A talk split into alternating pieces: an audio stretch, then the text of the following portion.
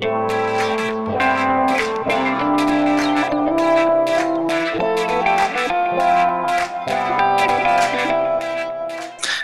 tal a todos? Bienvenidos a un episodio más de este podcast en el que conoceremos episodio por episodio a la industria musical. Como saben, todos los episodios hablamos de un área específica de la industria musical, con la cual viene un experto en la misma para hablarnos de ella. Hoy toca el turno a un área súper importante ya que de ella dependerán muchas cosas para él o los artistas en el mundo del directo. Hablamos del booking y para hablarnos al respecto está con nosotros Mariel Cejas, manager musical especializada en booking y comunicaciones. Hola Mariel, ¿cómo estás?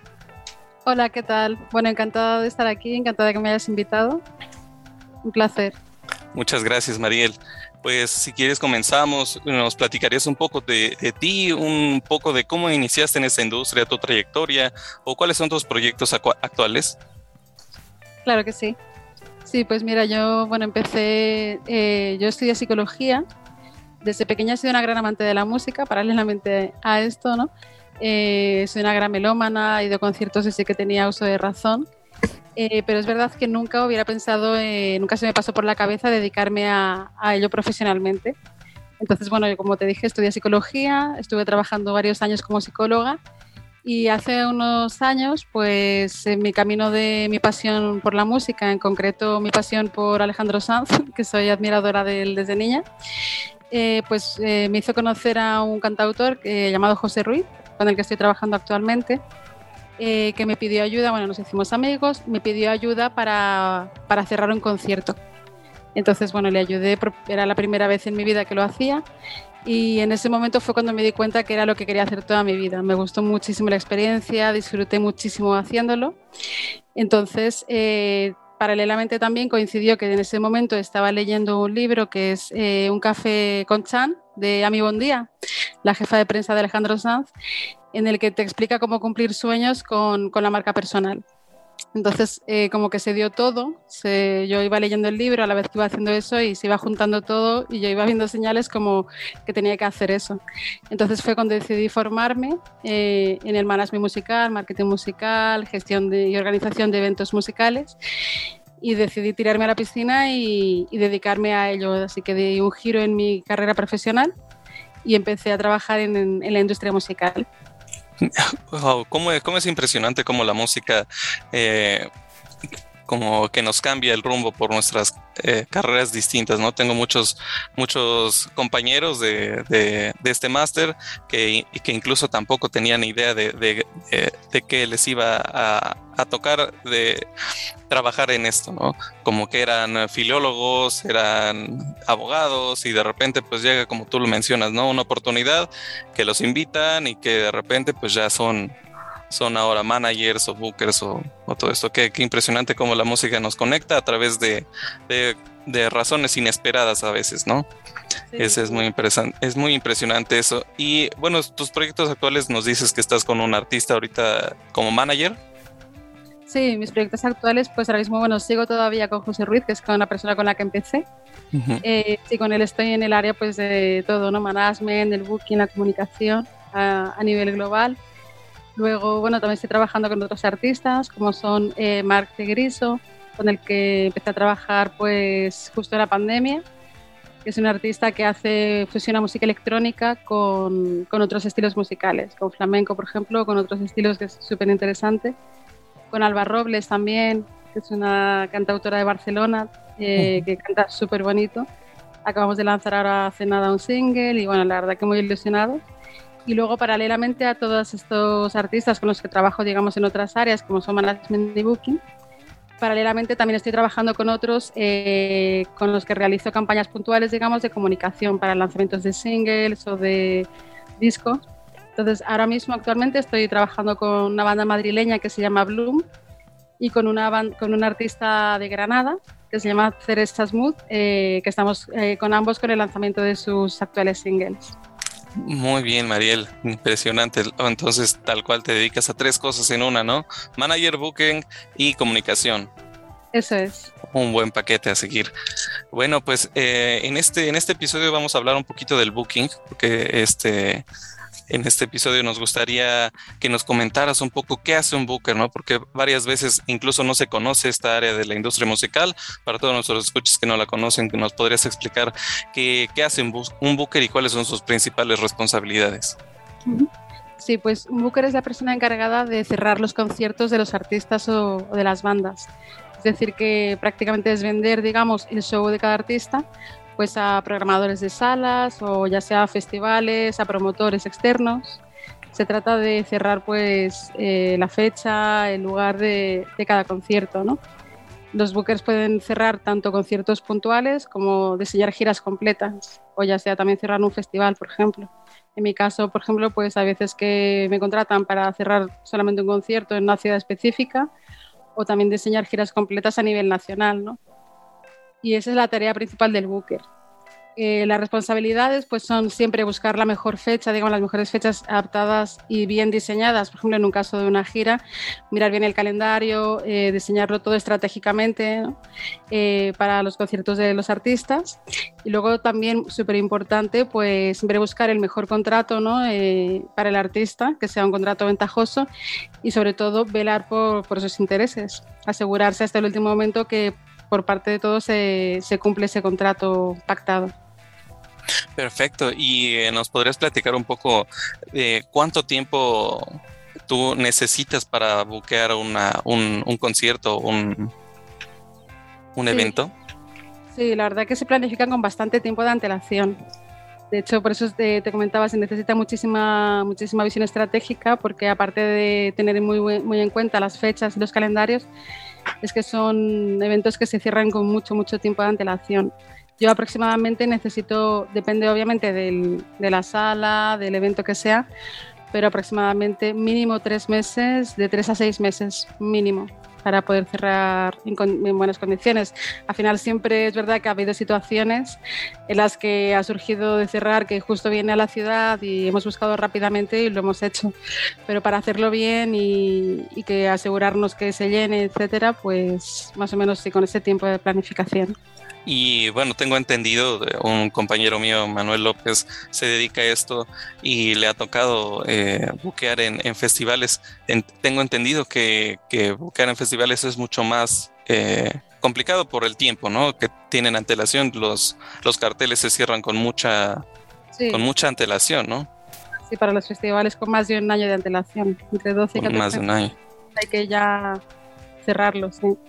Sí, sí, sí, eso, eso, es muy importante porque mucha gente no, no, conoce eso, piensa que pues los festivales se cierran un mes antes de que, claro. de que, de que salgan, pero pues no, desde hace un año ya está todo planeado para que ya esté todo listo, ¿no?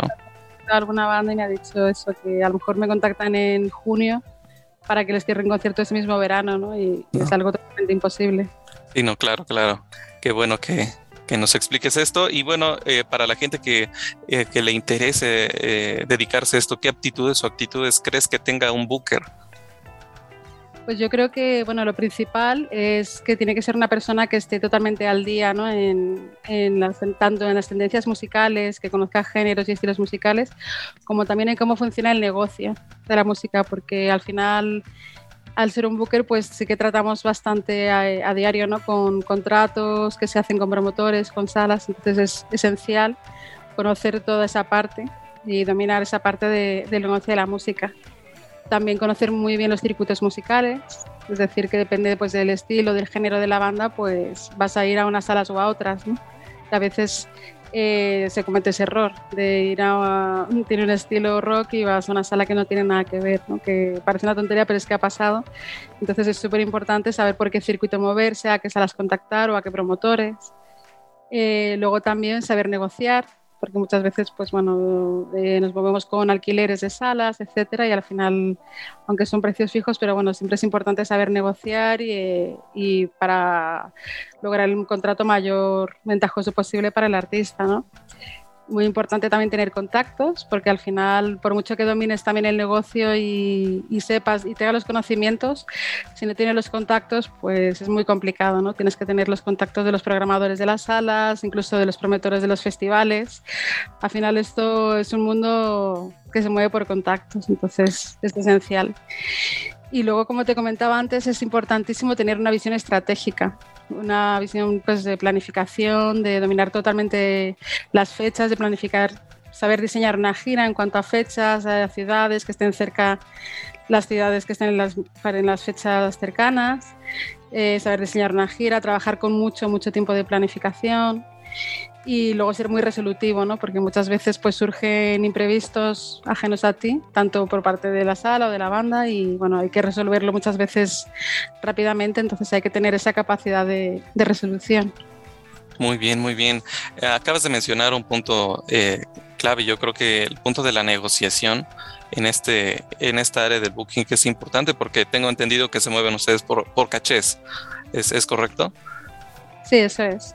Y tú, tú básicamente eres la que define ese caché de, del artista, ¿no? Sí, eso es, eh, bueno, entre el artista y nosotros, incluso muchas veces eh, el manager, y yo a veces soy la misma persona y otras veces trabajo con bandas que tienen su propio manager y yo llevo el booking. es, es, una figura muy importante a la hora de definir el caché también.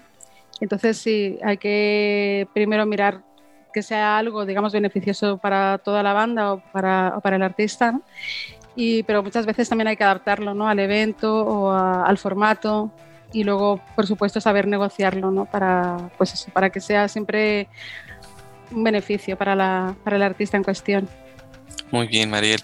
Eh, bueno, avanzamos un poco con, en general en la industria y si nos podemos enfocar un poco más igual en el área, está bien, pero ¿cómo ves la, la industria musical en la actualidad, sus pros y contras y cómo, cómo quisieras verla en un futuro?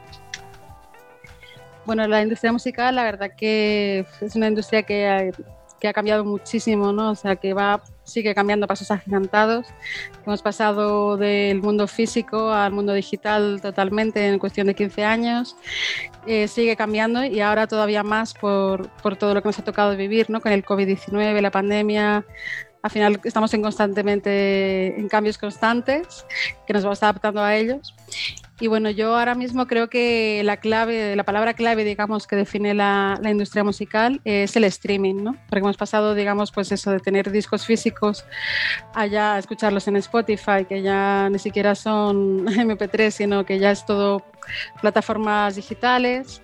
Incluso a raíz de la pandemia tenemos conciertos en streaming también. Hemos tenido, gracias a Dios, durante la, el confinamiento pues conciertos en streaming. Entonces yo creo que es la palabra clave el streaming, ¿no? Y es lo que está marcando bastante la industria musical del presente y, y mucho más lo va a marcar en el futuro.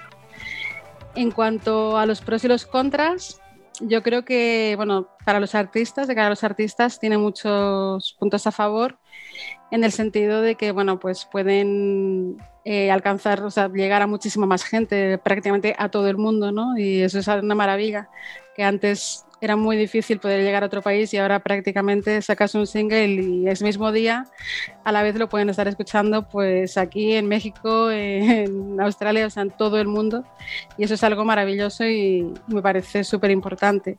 También eh, la autogestión, que ya no tenemos que depender, ya no tienen que depender los artistas de un sello que les quiera grabar un disco, sino que ellos mismos lo pueden autogestionar, incluso subir a las plataformas digitales, todo lo tiene mucho más al alcance, ¿no?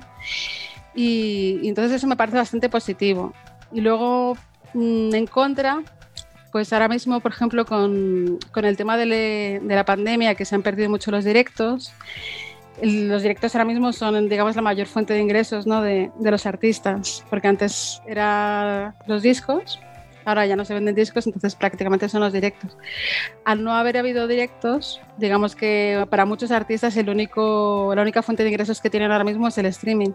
Entonces eso es un punto en contra, porque bueno, ya sabemos todos que no hay para nada un equilibrio en cuanto a las regalías eh, que llegan a los artistas, ¿no? a, a, la recaudación que obtienen ellos. Entonces eso sí me parece un, un punto negativo.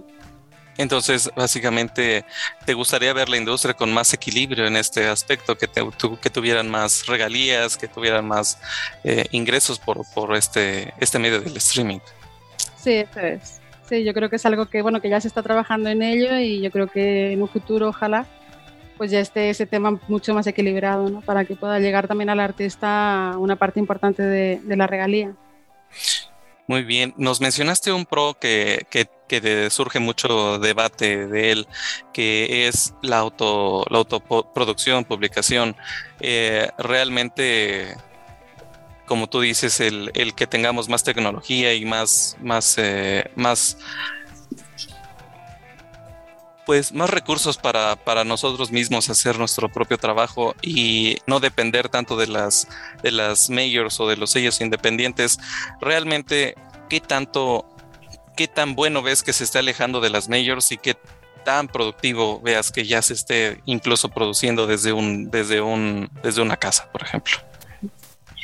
A ver, como todo yo creo que tiene sus pros y sus contras, ¿no? Yo creo que es bastante positivo en cuanto a que bandas que tienen mucho talento y muchas ganas eh, no tienen que esperar, no tienen que depender de un sello, que muchas veces pues es que hay demasiada, demasiados artistas, demasiadas bandas, ¿no? Y, obviamente los sellos tampoco pueden abarcar con todo.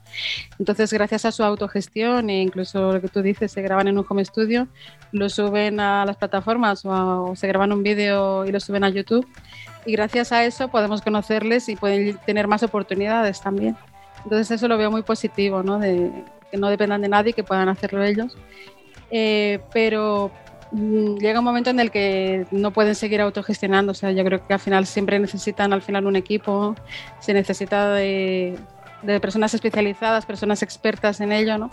Para que puedan seguir desarrollando su carrera. O sea, no hacerlo todo porque a veces se confunda. Hay artistas que, claro, se autogestionan, lo graban, pero luego quieren abarcar, digamos, con todo y, eso ya lo veo un poco negativo, ¿no? Yo creo que es imprescindible, esencial tener un equipo y contar con todos estos profesionales, ¿no? Ya sea sellos, editoriales, agencias, etcétera.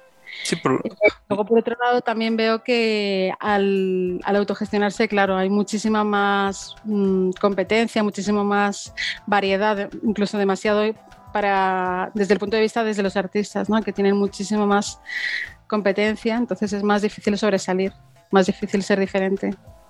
Sí, sobre todo porque, bueno, en estas majors en los sellos independientes eh, les forman tal cual una, una, imagen, un, como, como producto incluso, ¿no?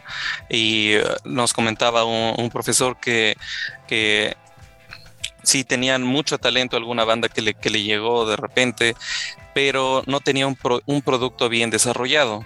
Entonces, eh, todo ese trabajo que habían hecho previo prácticamente eh, nos decía que era un poco inservible hasta ese punto porque no tuvo el asesoramiento de personas que, lo comprendieran. Y, bueno, ese es como un contra igual que yo le, que, yo le puedo ver un poco. Eh, como tú dices, a lo mejor para una banda que está empezando, pero que se defina desde, desde el momento que, está empezando, porque si no van a crecer con pues sin una identidad propia y ya cuando lleguen a, tocar a, una, a un sello, pues van a tener un, producto inconcluso. Exacto, sí, siempre es importantísimo ¿no? contar con, expertos en ello, con profesionales para, para su producto. Perfecto. Y pues para terminar, no sé si a todos, a todos nosotros nos puedas platicar una anécdota, una experiencia que te haya marcado en tu carrera y también un momento complicado, ¿no? Porque esta industria y todo, y, yo creo que en el crecimiento personal, en cualquier área, eh, en un momento complicado que hayas cruzado para, para superarlo, ¿cómo, cómo, cómo le hiciste? Sí, bueno, pues un momento que me ha marcado, digamos, positivamente, que, que lo recuerdo con bastante cariño, es eh, haber trabajado con, David Santisteban es eh, un productor muy importante, ¿no? Productor que ha trabajado con India Martínez, Vanessa Martínez, etcétera. Que además David Santisteban hace muchos años eh, era cantante, hace muchísimos años, y yo de pequeña, cuando era una niña, pues eh, le tenía su, su cassette, su cinta, le seguía.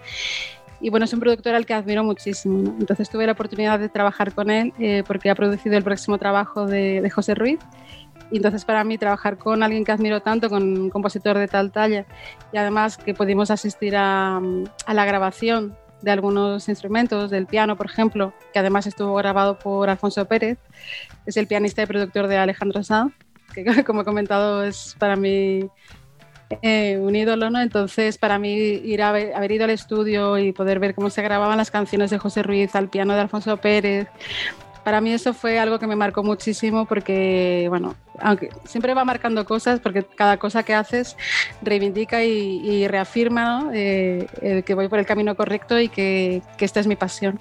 Pero digamos que ese fue un momento muy especial porque, bueno, fue un sueño cumplido, tanto a nivel personal como, como a nivel profesional. Eh, y luego me preguntaste un, un momento difícil, ¿no? En, Exacto. Yo creo que el momento más complicado, aunque bueno, es verdad que es un mundo difícil, el mundo de la, de la industria musical, el mundo de la música en general, es una montaña rusa un poco, pero el momento que más me marcó, digamos, negativamente eh, fue la pandemia, cuando llegó la pandemia, porque nos vimos de repente pues paralizados. De hecho, dos semanas antes, creo que del, cierre total de todo, eh, estábamos haciendo un concierto tan normales porque ni siquiera sospechábamos que, que dos semanas después íbamos a estar encerrados en casa. Hicimos un concierto con sold out, además, un montón de gente. Y dos semanas después, pues de repente pues estábamos en un estado de alarma, no podíamos salir de casa.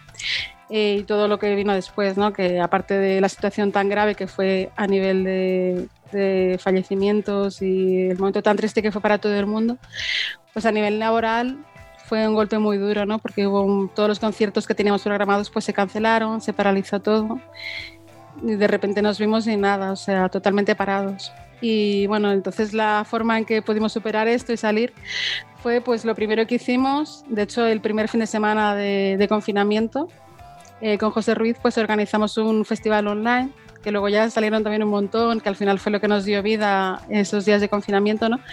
Organizamos un festival online que duró cuatro días con 26 artistas y bueno, la experiencia de organizar el festival online, que era la primera vez que lo hacíamos, pues fue la verdad que súper gratificante, ¿no? Porque aunque fue a un ritmo frenético, porque fue captar a los artistas al tiempo, en tiempo récord, hablar con ellos, organizar todo desde casa, hablando con uno, con otro, a ver cuándo cantaban, tal pero bueno, fue una experiencia muy bonita porque luego tuvimos una respuesta muy buena ¿no? por parte tanto del gremio de los artistas, que nos escribían además para participar y tal, como por parte de la gente, ¿no? que nos decían que al final les habíamos hecho muy felices, que habíamos eh, ayudado un poco pues, a, ese equilibrio y salud mental que, que todos necesitábamos ¿no? en esos días de, de encierro, de confinamiento. Y entonces para mí fue, aunque fue un festival virtual totalmente, pero bueno, fue como de repente ver otra vez un poco la luz y, ver cómo la música nos salvaba otra vez. Sí, de hecho, de hecho, eh, obviamente el COVID-19 fue, fue una bomba en todo el mundo que, cambió para todo, pero creo que trajo algo bueno eh, dentro de todo lo malo que que sacudió esta industria, ¿no? Porque, porque y a, muchas otras, ¿no? Incluso en la manera de, en la educación, por ejemplo, con todas esas nuevas herramientas como Zoom, eh, incluso ahora, lo acabas de mencionar en los conciertos streaming, que antes pues ni, ni se tenía en cuenta, ¿no? Y ahora pues alguien de, de México puede ver un concierto desde Madrid y, y bueno, yo creo que dentro de todo lo malo, hay algo bueno y en este caso pues ha sido que, que le dio este empujón para que todo se digitalizara un poco más. Y como tú lo mencionas pues los conciertos streaming ahora ya son una, una realidad y ya incluso pues ya se, se, está considerando no como siempre tener esa opción de aparte darlo en, en vía, vía streaming. Creo que eso fue un punto positivo para todos para todos nosotros que, que estamos en esta industria no sí totalmente Sí, sin duda. Igual eh, tengo ahí una, una, una, experiencia con igual con este compañero eh, Manuel López que, que yo lo vi, eh, yo presencié cómo cerraba alrededor de seis, seis, seis conciertos en, en, seis salas distintas por, por España. Y fue esto antes de COVID. Y todo, todo esto lo cerró como en tres días, yo, yo creo y eh, bueno, pues todos, todos sus conciertos se le, se le vinieron, se le vinieron abajo. Y sí, sin duda como que en ese momento de incertidumbre de qué va a pasar, pues no se sabe y de querer volver a intentarlo, pero pues no, las restricciones no lo dejaban. Todo esto como de, superación, ¿no? De no dejarse caer por una adversidad. Y creo que es muy importante que, que, que la gente se, se, levante, que, que, siga adelante que, se, que se, se renueve, yo creo, ¿no? Sí, eso es. Al final fue una, eh, una lección para todos, ¿no? De, superación, como dices.